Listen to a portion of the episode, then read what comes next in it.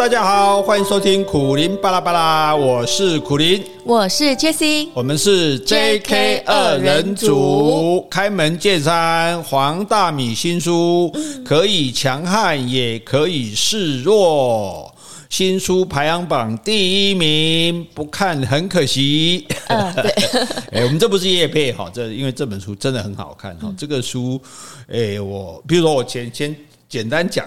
讲几段就好了，你就觉得说这个真的是看是会有很很有收获的。大家不要听到书的讲讲半教的书，买股票的书哈，莫你卖公书，你讲读册，好吧？哦，但是真的，我觉得这个开卷有益这本书真的不错。你看，譬如他讲的，他说不要害怕别人帮你打分数，被打分数是人生的常态。嗯，你改变不了这世界运行的规则。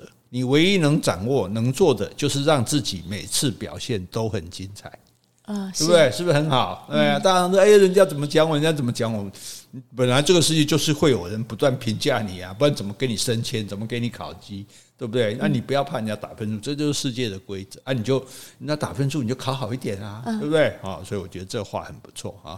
然后还有一句，他说：“你的存在能够威胁别人的时候，代表你有实力。”即便因此功高，因为功高震主遭到诛杀，你也请不要哀叹。此处不留爷，只要也有实力，一定能在他处有一片天。哎，就是你，你对你为什么人家会对付你？就是你强嘛。实力会讲话，对，但是你强了可能会被人家干掉，干掉。如果你有实力，这里把你干掉，你去那里呀？对，你看战国时代那些厉害的人，不是各国到到处游走嘛，对不对？此处不留爷，自有留爷处；处处不留爷，爷就回家住。还有押韵呢？对对对，这是俗谚嘛哈。所以他讲，有利用价值是你可以带着走的能力。嗯，当你确定自己很有实力的时候，对于别人的喜爱不喜爱都可以很淡然。因为多的是想巴结你的人，不差他一个。嗯，哎，我觉得这个有时候有人会觉得啊，黄大米反正很现实啊，很功利啊。我跟你说，这不是，这就是现人现实没有不对啊，嗯、对啊，一点都不影响你有理想。因为我们就是在现实生活中生存，啊，你不能那么空做梦啊，对。所以常常人家讲说，哎呀，人家谁在利用你啊？比如有有些店啊什么，我去过一次就讲的，甚至讲的是我开的啊，或者把我照片登的很大，也没有付钱给我。是，人家说，哎，他在利用你。我说，哎。他利用我，表示我有价值啊，是对不对？就给他用一下，有什么关系？都没有人要用我啊。对呀、啊，会啦会啦，你是不给他用而已啦。对，如果说哇，这苦林的苦林太太最喜欢去的地方哦，杰西最喜欢去的，搞不好我跟你讲，现在你还比我有吸引力。啊，没有没有。还没有没有。没有没有，不用客气哈哈，我知道你是很谦虚的，我也是哈，好，所以他讲哈，不要太在乎别人喜不喜爱你，你有了实力，你就不怕人家不对你好哈，所以他讲说，当你弱的时候，你常会感受到人心险恶，人人都想踩你一脚；当你强大了，大家忙着讨好你，你会觉得世界上的好人变多了。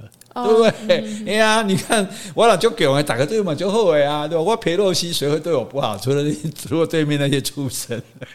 哦，所以所以他的意思就是说，你不要再埋怨别人对你怎么样，重点是你自己怎么样。你够强，你够好，你举足轻重，别人总会对你不好。所以他讲一句话很好玩，他说：“强人的时间就是中央标准时间。”哦，这样子。对啊，对啊，你你小咖，你啰啰，你迟到你红梅啊，就头家迟到你不敢。没有，你点点点要带你，所以这就是现实生活。对对对，这句话很精彩啊！所以如果你受不了这个，呃，这个别从中央标准时间，那你就自己变成强人嘛，哈。对，而且他后面讲，他说理想这句更棒，他说理想是用来坚持，也是用来抛弃的。哦，所以理想也可以抛弃。对，他说，因为我们都曾经设定过一些目标或者期待，等到接近的时候，发觉不是那么回事，你就会舍弃啊。嗯，哎，你梦想开一家什么餐酒馆啊？哇，这好朋友来喝酒，生意多好，就开了开了三个月，发现你负债累累，对，然后根本没人要来，朋友连你电话都不敢接。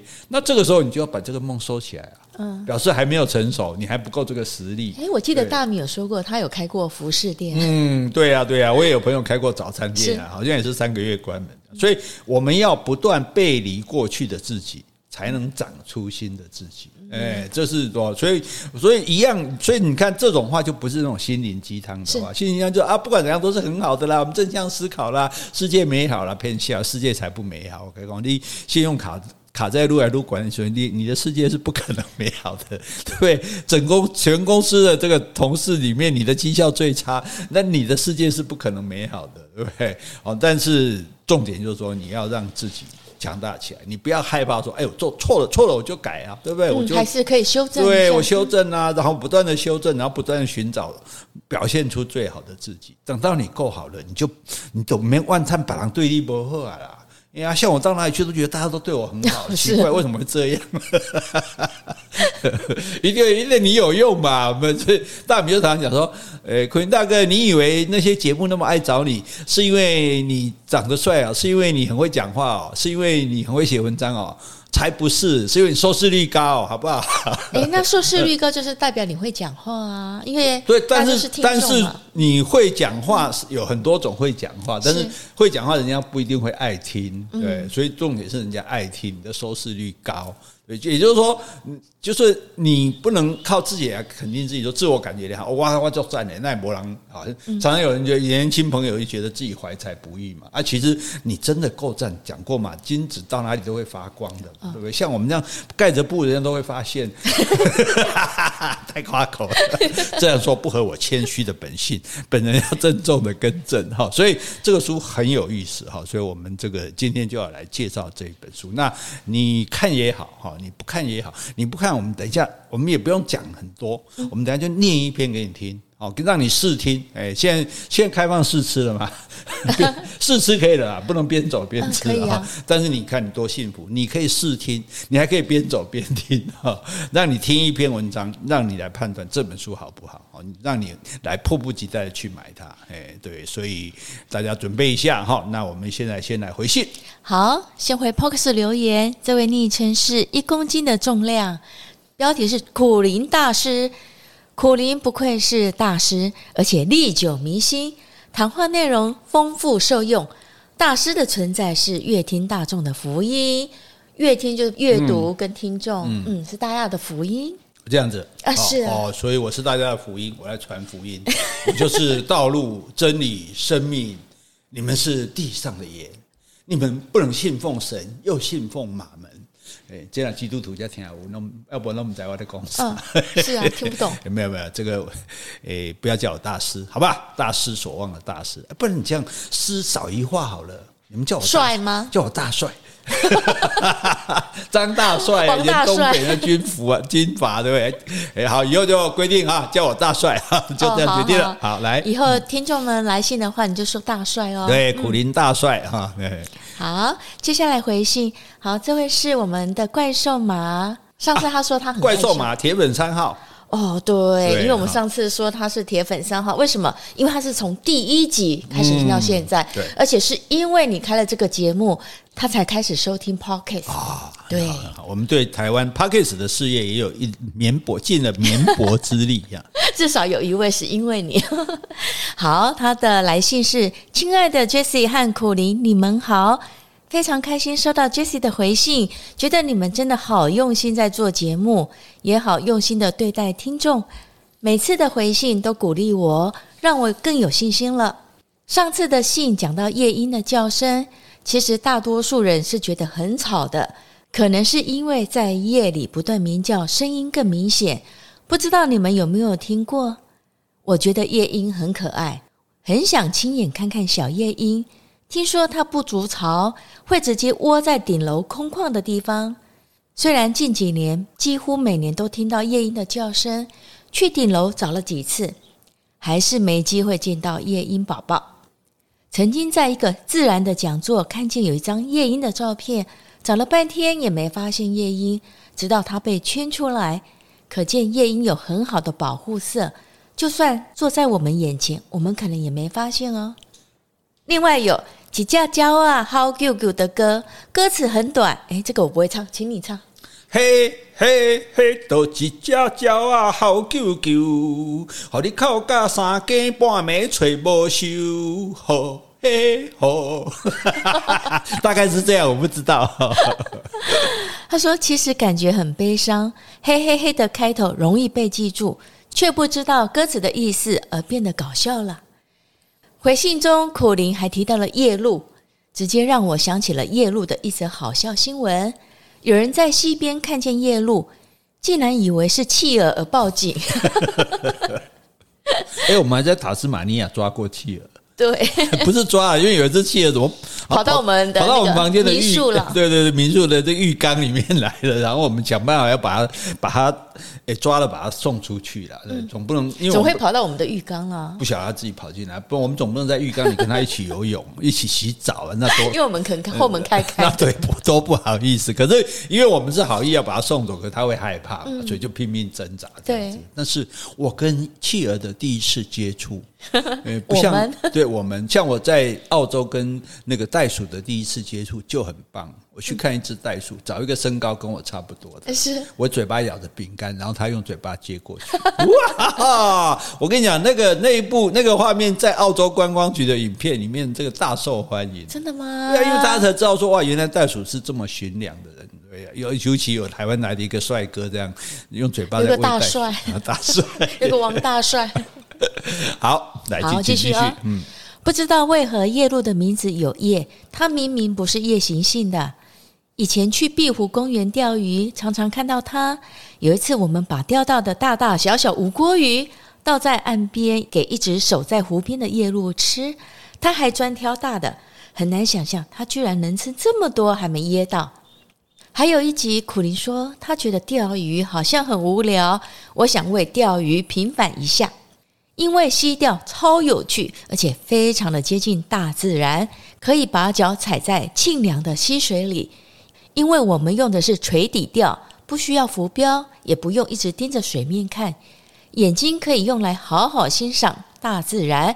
运气好还可以看到鱼狗，也就是翠鸟，可以看到鱼狗捕鱼，尤其是翠鸟飞起时，在阳光下闪耀的蓝色羽毛，美极了。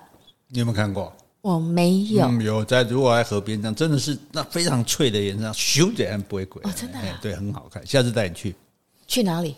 去河边看 鱼翠鸟，可是河边也要看机会啊，也不是所有的河边都有。在河边坐久一点，所以他们在那边钓鱼，他们是假钓鱼的借口，等着看翠鸟，顺便欣赏大自然。对，因为因为他们来钓鱼，翠鸟都会还肉，他们会把鱼钓走，所以翠鸟跟着来夹。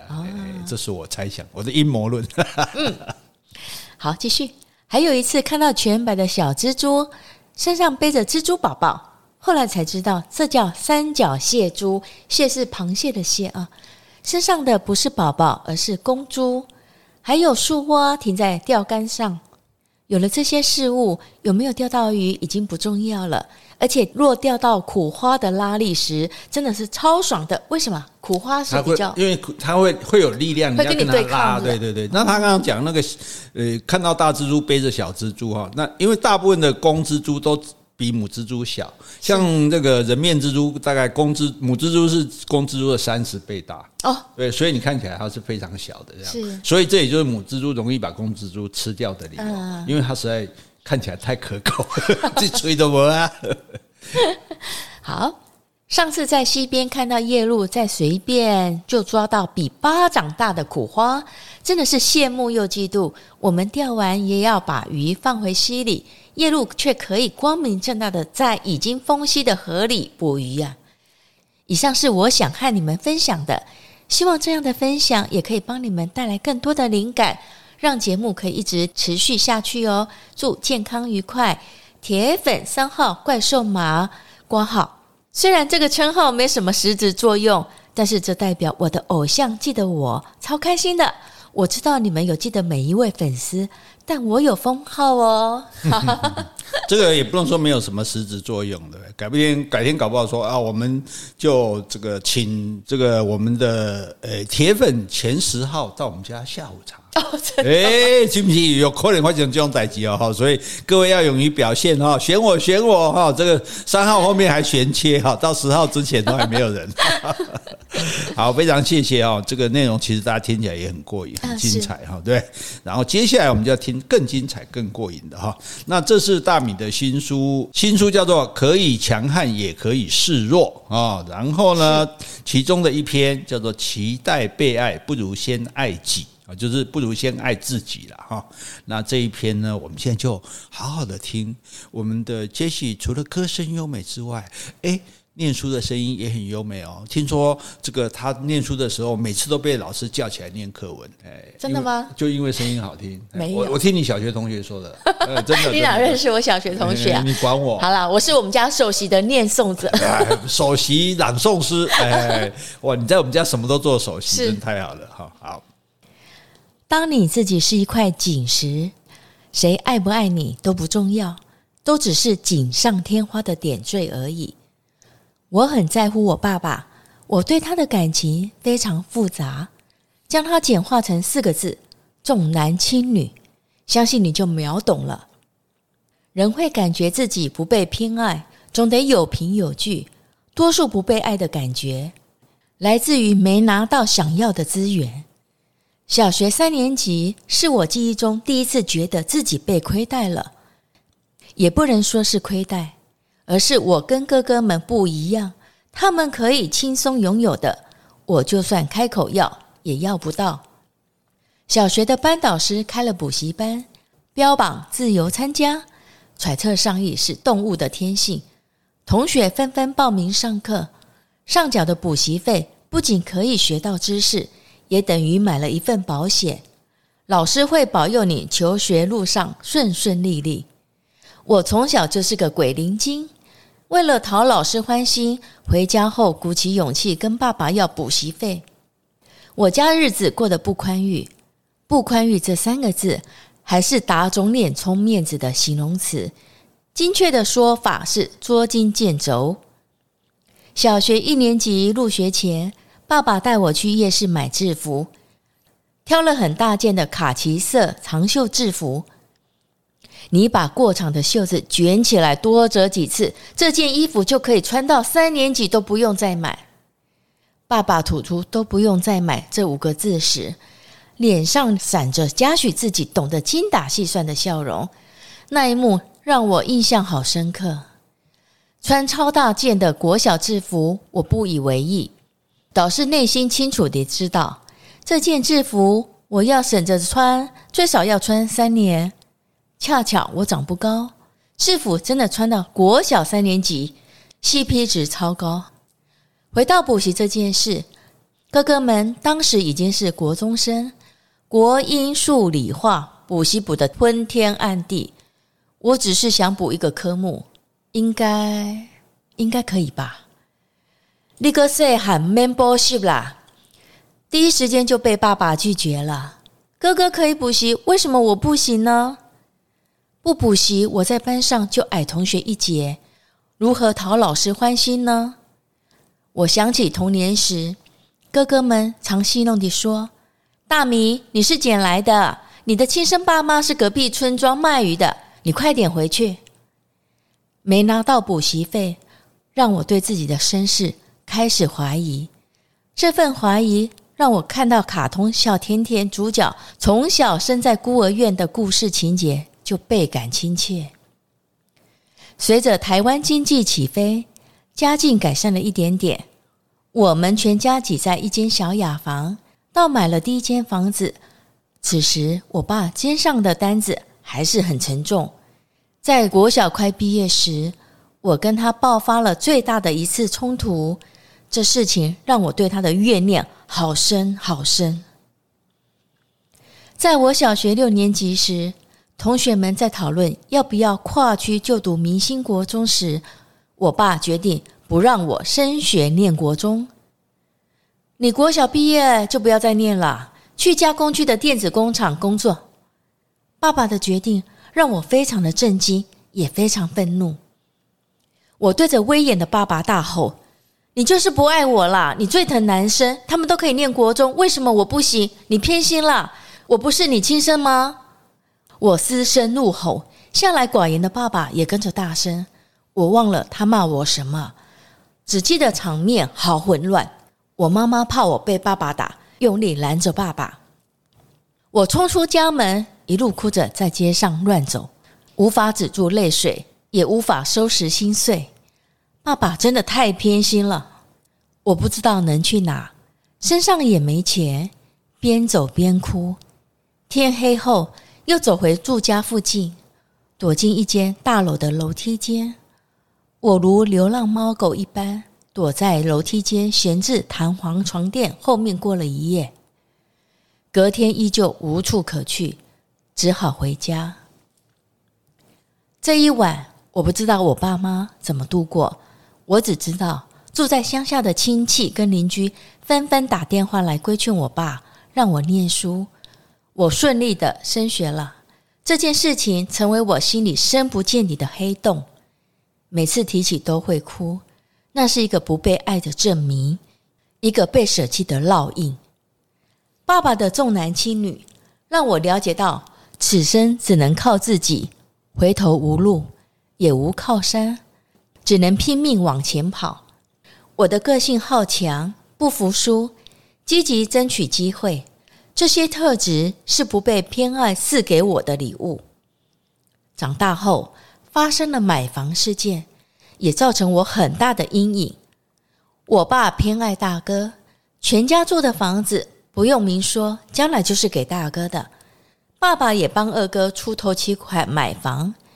我以为，当我买房时，碰到手续费不够几万块时，也可以找爸爸帮忙。结果他一毛钱都不肯借我。女生买什么房子？你还是小孩子，不懂事，买什么房子？爸爸的一句话让我沉默了，也再度撕开了不被爱的旧伤口。后来，我靠着跟高中和大学同学借钱，五千、一万的把买房的手续费补齐。我怨过爸爸吗？当然，即便发生了这么多让我不舒服的事情，我还是很爱我爸爸，因为我知道他要养大三个小孩有多不容易。他拼命加班、轮夜班，只为了想多赚点钱。假日去工地。当工人扛砖头、打零工，去大楼洗水塔、勤俭度日，连在外面吃碗阳春面都舍不得。我们家三个孩子都知道他的不容易，因此每次开口跟他要学杂费，内心都充满了罪恶感与压力。我们是他的孩子，也是他的负担。我对爸爸的感情很复杂。爱恨交织，盘根错节。所有在重男轻女环境下长大的孩子，都应该会有这样的心情：又爱又怨又恨，相爱也相杀。我对哥哥们也有着复杂的比较心理。我想证明给爸爸看，我是最优秀的孩子，你应该要最疼我才对呀。在我当上记者后，逢年过节收到礼盒，我都会寄回去家里。这些礼盒是对家人的照顾，也是想证明自己有多能干、多优秀。寄回去的礼盒里藏着我对父母的爱、对父母的不满与责备。我这种战利品展现、宣扬己威的行为，常让我从台北返乡时跟家里屡屡产生口角。我工作发展好后，讲话也跟着大声起来。对于过去年幼时遭受的亏待，总是一提再提。到底我是想要父母的内疚道歉，还是期待他们说出三个孩子中最以我为傲？两种都有吧。面对我的指责，我爸总是沉默，妈妈则会在一旁说着：“你就是偏心，难怪会被他怨。”父母重男轻女与不被爱的内心伤痕犹如刺青，不用刻意去审视，也能感受它的存在。在我活着的每一秒，都心知肚明。每个孩子都希望得到父母的肯定，而我即使当上新闻部主管，也还是得不到肯定。我爸妈觉得万般职业皆下品，唯有公务员最好也最高。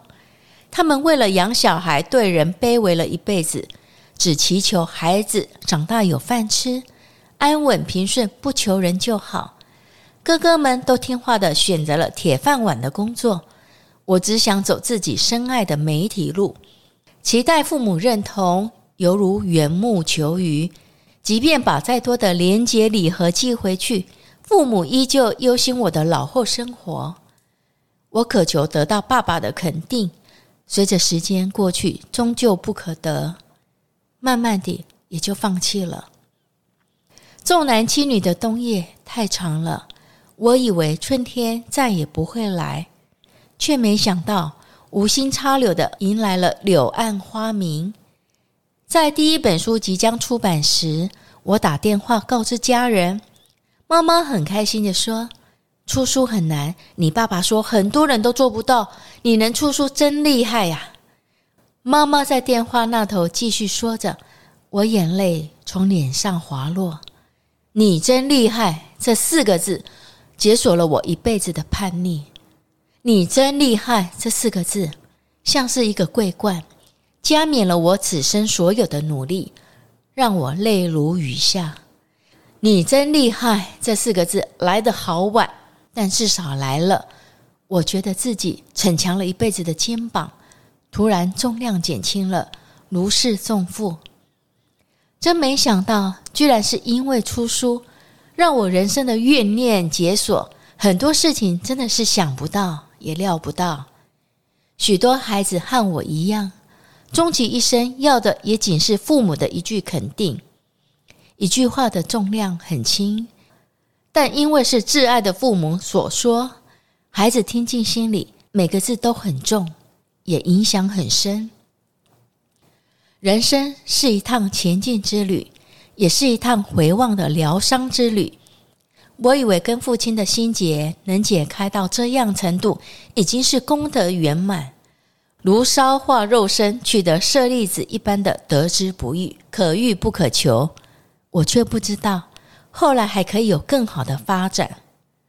随着出书、上通告、接演讲、业配开团之后，我的收入增加了。我活出超越自我期待的样子，我很满意这样的自己。如果我现在看到二十几岁那个正在努力的自己，我会跟他说。大米，你的努力后来都值得了。你有一天会不再提起往事就哭泣，你已经可以肯定你自己了。当我能肯定自己时，不仅肩膀上的重量减轻，心上也再没恨与怨。那些纠缠我大半辈子的情绪，如一道青烟，消散于无形。如今回望重男轻女的创痛。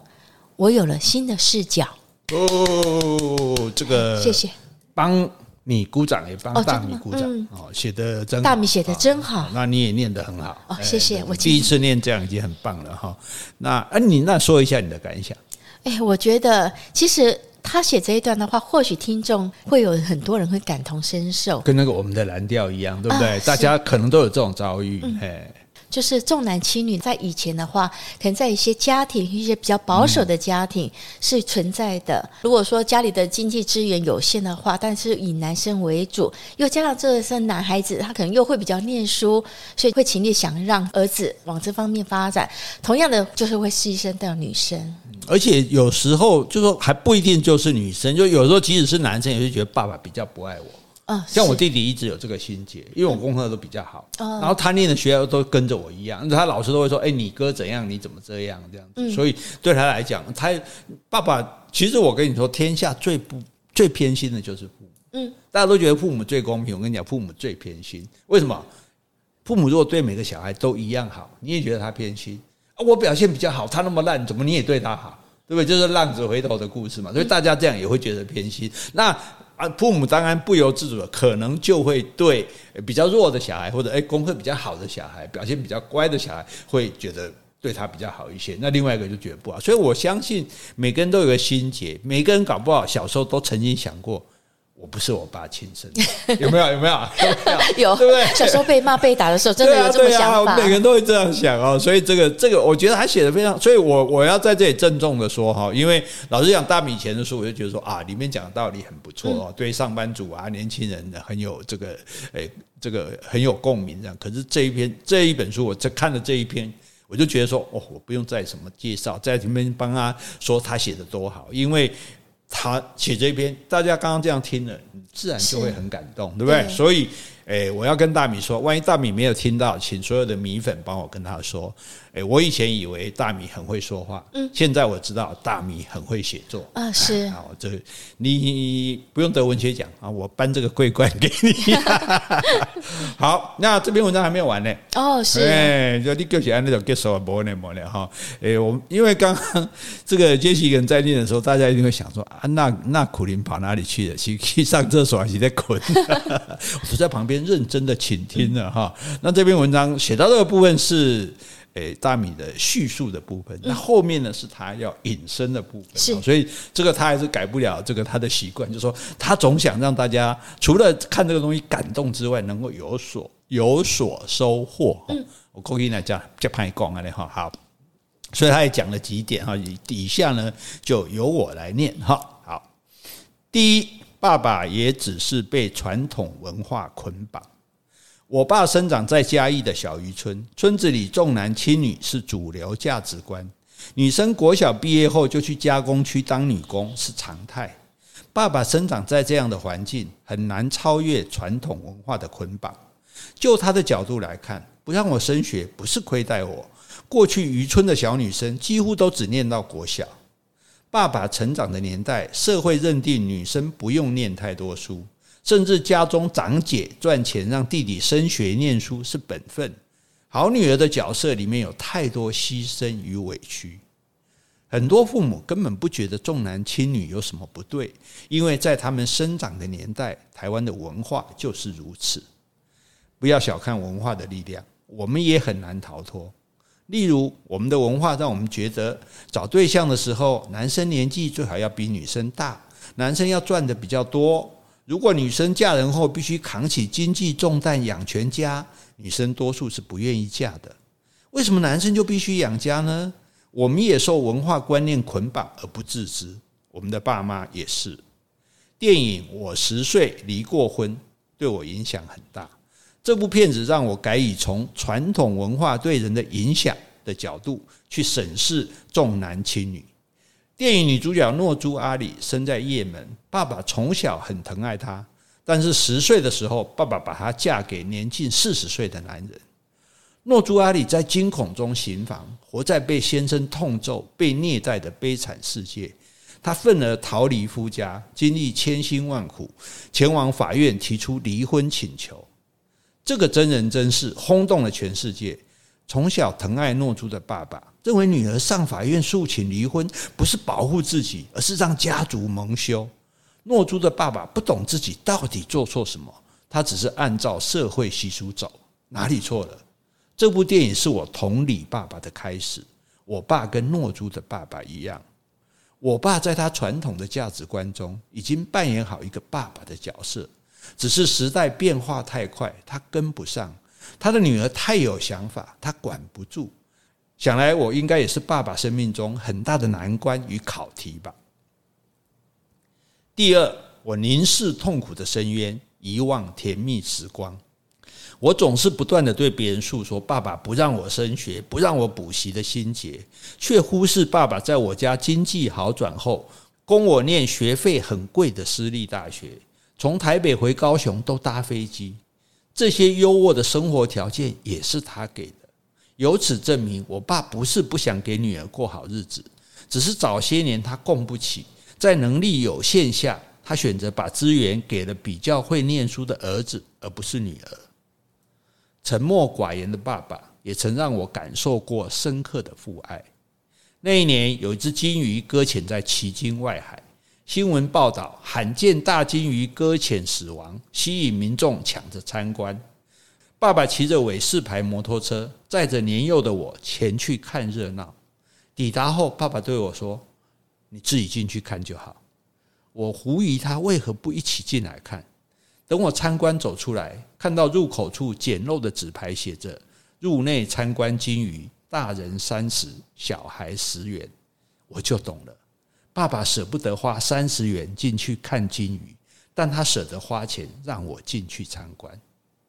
回程的路上，他骑着常常故障却舍不得换的伟士牌摩托车，载着一辈子怨恨他重男轻女的女儿。第三，世上没有任何得到是应该的，就算亲如父母。爸爸帮大哥准备房子，给二哥购屋头期款，在我买房时却连一块钱都不肯借我，这事情成为我另一个难以化解的心结。有时候解开一个心结，只要一念：为什么我能决定自己的钱怎么花，父母却不能决定自己的钱要给谁呢？爸爸的钱是爸爸辛苦赚的，他要给谁，甚至要丢到水沟里面，听到扑通一声，都是他的自由跟权利。他生下我，把我养大，让我受教育，已经很够意思了。我再多要什么，都是贪求与自私。钱是爸爸赚的，他有资格不给我。第四，父母难为，所有孩子都想被偏爱。如果爸妈给我跟哥哥一样的对待，我就会开心吗？扪心自问，不会。因为哥哥们虽然得到比较多资源，却也被父母控制得更深。在选择职业时，都必须乖乖听话。比起乖乖听从父母的期待，我更想活出自己想要的人生。后来我才察觉到，每个孩子都想得到父母最多的偏爱，而不是公平对待。只要家中有两个小孩，手足之间的竞争就一定会存在。将心比心，如果我当父母能做到公平对待每个小孩吗？不可能。我连对自己所养的猫狗都会偏心，更何况是对人。要做到公平不容易，要心上面公平更难。第五，不被爱是礼物，可以逼出一个人超强的潜力。人这种动物，只要有了靠山，就懈怠了。孟子说：“独孤臣孽子，其操心也微，其虑患也深，故达。”这话确实有道理。没有靠山才是最好的靠山。当你体悟到只能靠自己的时候，就会拼尽全力。而世界上唯一不会背弃你的人，就是你自己。我从小就知道，在重男轻女下，未来分家产时，爸爸的财产。跟我无关，家里养大我就很好了，其他我都只能靠自己。因此，当我在职场上遭到挫折、失败时，我只能自己想办法挺住，靠自己的意志坚持下去。也因此磨练出超强的抗压性跟解决问题的能力。不被爱是个礼物，这个礼物需要靠努力的钥匙去打开，打开后是个聚宝盆，让我受用一辈子。第六，从怨怼到同理，从期待被肯定到自我肯定。父母偏爱谁是没有理由的。被偏爱的孩子，就算什么都不做，父母还是觉得他最孝顺。他只要好好活着，好好呼吸，就已经做到一百分了。不被父母宠爱的孩子，往往会想做更多，证明自己值得被爱。但老实说，基本上你无法改变什么。你做越多，到最后会发现自己还是最不被爱的那一个孩子，你会更受伤。有时候，爱跟不爱不是你做了什么，只是你跟父母的缘分比较浅。所有的逆境都是为了成就独立与坚强，因此你要感谢自己的不被宠爱。唯有无依无靠，才会自立自强。不受宠爱很好，这样才能振翅高飞，无所牵挂。关于偏爱这个事情，要看开也要看淡。人生是自己的，别人不爱你没关系，你要爱你自己。当你自己是一块锦时，别人爱不爱你都不重要，都只是锦上添花的点缀而已。嗯，赞吧，很棒。不是我念的赞，是他写的赞，都赞，都不错，都赞。好，所以你看，这一个好的文章就这样，就基本上你你。不会很难啊，不会很深啊，不会很难懂啊，对不对？可是你觉得啊，是啊，确实如此哦。有的时候，我觉得甚至很多人还纠结在这个怨念里，是搞不好就就就就转念了这样子。那你对父母也有这样的心结吗？有没有觉得我父母偏爱谁？是不是？你这你可能是被最偏爱的一个吧？我应该去访问你哥哥，两个哥哥才对。呃，对啊，因为我是两个哥哥，我是家里唯一一个女生。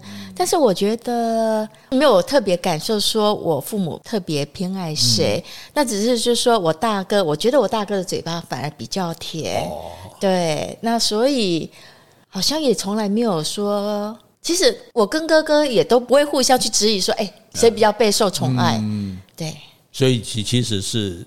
诶，你就没有这种问题了。因为我也比较迟钝哦，说的我比较迟钝，对。所以，所以你那你怎么能感同身受呢？嗯，我虽然没有这样的被对待，嗯、但是我朋友中有，就是她是跟姐姐，她、嗯、们家就两个姐妹，嗯，但是她明显的感受，妈妈是比较疼爱姐姐的，哦、所以什么事情就叫她去做，对，然后包括家里的事情啊。嗯还有很多，比如说经济的负担，还有工作上的需求，都是父母比较会指，呃，应该说妈妈、爸爸还比较好，妈妈会比较指使这个妹妹。这个妹妹是我的朋友，是，所以我从别的家庭我也可以看得到，其实父母对每一个小孩，就像大米说的，不一定是全然的公平对待。那所以他讲说，化解一个一个怨念，只是在一念之间嘛。那那你你你这位朋友，他后来有有比较释然、比较开怀了吗？我觉得其实他因为自己也是有信教吧，嗯，我想他对这方面后来长大的话，其实就跟大米一样嘛，就有认知这样子了。对，所以有时候其实除了父母对我们的所谓的偏心，给我们的资源不同，对待我们的态度不同之外，那如果年纪大一点，对父母的负担也是一个问题。嗯，这个时候也会造成兄弟姐妹之间的这种这种冲突，就是说，哎。谁来照顾爸妈？为什么我顾的特别多，你们顾的少？为什么我给那么多钱，你们都不给？这样哦，所以我们有一句俗话讲说：“诶，有好的卡衰，多给你卡衰，诶，靠钱卡衰。”哦，这个话讲起来，大家真的哇！现在如果你现在频频点头，我就知道你的感受哈。那像我有一个朋友，他就是他，他爸爸在台北市一栋房子四层楼，然后他们家一个一三个兄弟跟他爸妈一人住一一层，所以算是相当好的这样子。可是他爸妈的。这个经济全部由他来负担，他大哥二哥一毛钱都不给，啊，他是老幺哎，对啊，都不给，就是他当然是收入不错，可是他哥哥哥也不是没收入，但两个哥都不给，就是都是由他来。而且这套房子当初是爸爸买的吗？对啊，爸妈爸妈买的啊，对啊。然后呢，后来爸爸妈妈生病也全部是他照顾，他们也都不顾。哦，是，所以他搞到就他很气，就他不是没有这个能力，但是他觉得不公平嘛。为什么爸妈都是我在照顾，啊，钱都是我在出？那所以他做那阵，他甚至有点这种灰心沮丧，不只是灰心，他会自己跟自己讲话，有点这种人格分裂的那种感觉啊。我我为什么呀？啊，你都是应该啊。后来跟我讲讲，后来我讲了一句话，可能对他有一点改变。我就说，那你就想嘛。你就当做你是独生子，是啊，对。如果只有你这个儿子，是不是你就是要照顾爸妈全部？就是你要来来照顾他们，来养活他们。哦，你就当做没有这两个哥哥嘛。哦，他后来好像觉得比较释然的，然后所以事实上世界上，所以这个刚刚里面讲那个亲，南宫亲缘，亲缘就是我们跟一些亲人，有些时候我们就是你看父母跟自己有的就是很好。对，好的，或者是姐妹什么，怎么会那么好？这样对，啊，可是有的呢，就真的是淡淡的、冷冷的。像有时候我在台北，一些朋友问起来说他们是南部来的，呃，多久回一次家？一年回一次家。是，对啊，啊，现在交通这么方便，为什么不回家？真的很忙吗？不是，就觉得啊，回家也没什么话好讲，嗯，然后回家也也也没有什么感觉快乐的这样，就是哦。不像，就是所以你就缘分没那么深，啊。我我觉得是，嗯，所以所以像这种情况，所以我觉得，因为亲人朋友你自己可以挑啊，对，亲人你没办法挑，所以你有这样的亲人，如果。能够跟他处得很好哦，那你应该值得庆幸。那如果他对你不够好，不够如你的理想哦，或者是跟你不亲，那你也就认了，就是跟他没有缘分，分比较薄。对对，那他做了该做你的事，如果他把你养大，像大米说让你受教育，对不对？让你这个在长长大成人，那同样的，你觉得那你应该尽的对他。抚养的义务啊，他养你也不是为了你要抚养他啦，对不对？那这个钱省下来养他自己还可能更好了，对。所以我觉得就是说，大家不要纠结在这个里面，对不对？你自己，你呃，你也不要说啊，我我非要爸妈来肯定我不可哦。你只要好好的做自己，你现在爱自己哦，你要对自己好。然后你把自己变得更能越来越好。当你变得很多好，越来越好的时候，就会很多人看到你，或者说大家就会肯定你，也不需要说非常多人肯定，就说啊，你这样没卖哦，那做人啊，做个好恭喜讲啊，你这样没败，安尼都搞啊，哦，安尼咱等来，我我们不愁吃不愁穿，我们不欠人家的，对不对？我们没有负担，我们没有做亏心事，我们就可以大大方方的面对父母啊，对啊。啊，你你你起，我是我，你是你啊，你做到你你你把小孩养大就应该，以后我也会把我的小孩养大啊。你也没有什么父母的大比山高比海深，卖来鸡头。哦，大家各自尽我们在这个人人类的这个传绵绵延不绝的这个历史上一个责任，这样子。好，所以我觉得，诶，真的不要被这个亲情所困。尤其很多人说被爸妈情绪勒索，你干嘛被他勒索？你干嘛要把人质放他手里，对不对？如果你不承认这个是人质，就说好了，就算我没有又怎样？就算我现在没有了这个亲人。我还是可以好好的活着啊，对，那那如果这个亲人能够就是会让你痛苦的话，你可以选择远离，选择逃逃开、躲开啊。那如果这个亲人可以的话，当然尽量能够把双方彼此的感情弄好。啊，是。像我跟我弟弟，其实。刚刚讲嘛，他也有这种心结，嗯，因为从小被哥哥的压力，甚至到后来哥哥很出名，他说：“哦，我点击换了丁哥哥啊。”好像当然就感觉说：“哦，好像你这个弟弟就好像远远不如他。”那我我想我弟弟的心里事实上也不是很舒服的。嗯，那我也会觉得说：“哎，从从来妈妈的生活费都是我在出。”当然我收入比较高，可是你也不是，你们夫妻也都有工作啊，好歹你出个意思，你出个五千块也好啊，啊，他就都没有出，那我也觉得，其实我心里也有一点不平。但是我既然都能够劝那个三兄弟的弟弟了，是，那我还不能劝自己嘛，哈。可是事实上这一次，因为我妈妈比较严重的生病住院，那我弟弟真的就是从头到尾在照顾他。对，那这个是我做不到，因为我住的比较远，也比较忙，这样。所以后来，哎，对啊，有钱出钱有。出力啊，对，然后我们两个人就一起努力帮妈妈这个度过这个难关，啊，感觉好像哎，我们之间那个无形的那一道墙也就消失了，哦，那这样就就这样，我觉得也很开心，对，所以大米这本书真是好，对不对？对，哦，他他几篇，哎，我写的很感人，哎呀，凊彩找几篇呢，不是讲哦，这种不是说讲空道理、大道理的话，而是自己实际的体会，而且照自己实际的经历给大家做借鉴，这个真的很难得，因为我也没有这种经验。因为我们这种人就是诶屁屁啊，机器啊，我们也没有努力过，没有奋斗过。虽然你很幸福啊，对对对，我觉得有一段给我感觉很深，就是说他觉得他爸爸并不是说不想给女儿过好日子，只是在早年的时候，因为经济的关系比较供不起，能力有限的之下，只好把资源给这个儿子。嗯，但是呢，他写到说，爸爸那时候骑着摩托车带他去旗津看那个鲸鱼，对，哦，我觉得那一段很。很感人。其实爸爸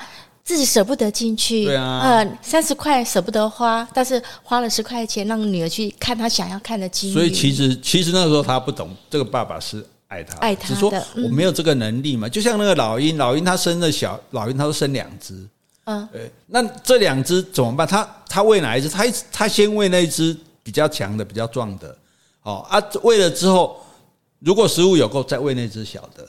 哦，因为我不能两个平均都喂，结果食物不够，两只都饿死。是，对，所以其实这是一样的道理。那你看后来，哎，让他读私立学校，还让他坐飞机，坐飞机，所以其实 很贵哎，那个飞机。所以有时候我们就 是老是在那边埋怨的时候，我们就忘记了，其实他们对我们的好了啊。所以我觉得这本书真的是很好哈。所以我们会把这个购书的连接放在我们今天的简介上哈。啊，你说哎，没有什么打折，打折的连接没有打折。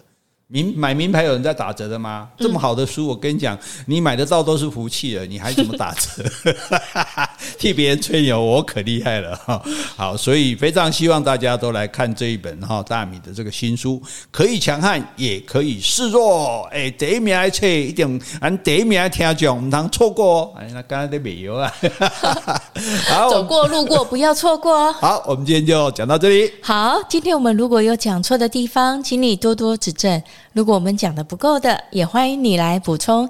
另外，有什么问题，或是有什么话想对我们说的，那就请你在 Apple Podcast 留言，或是寄信到我们的信箱。再讲一遍，黄大米新书可以强悍，也可以示弱。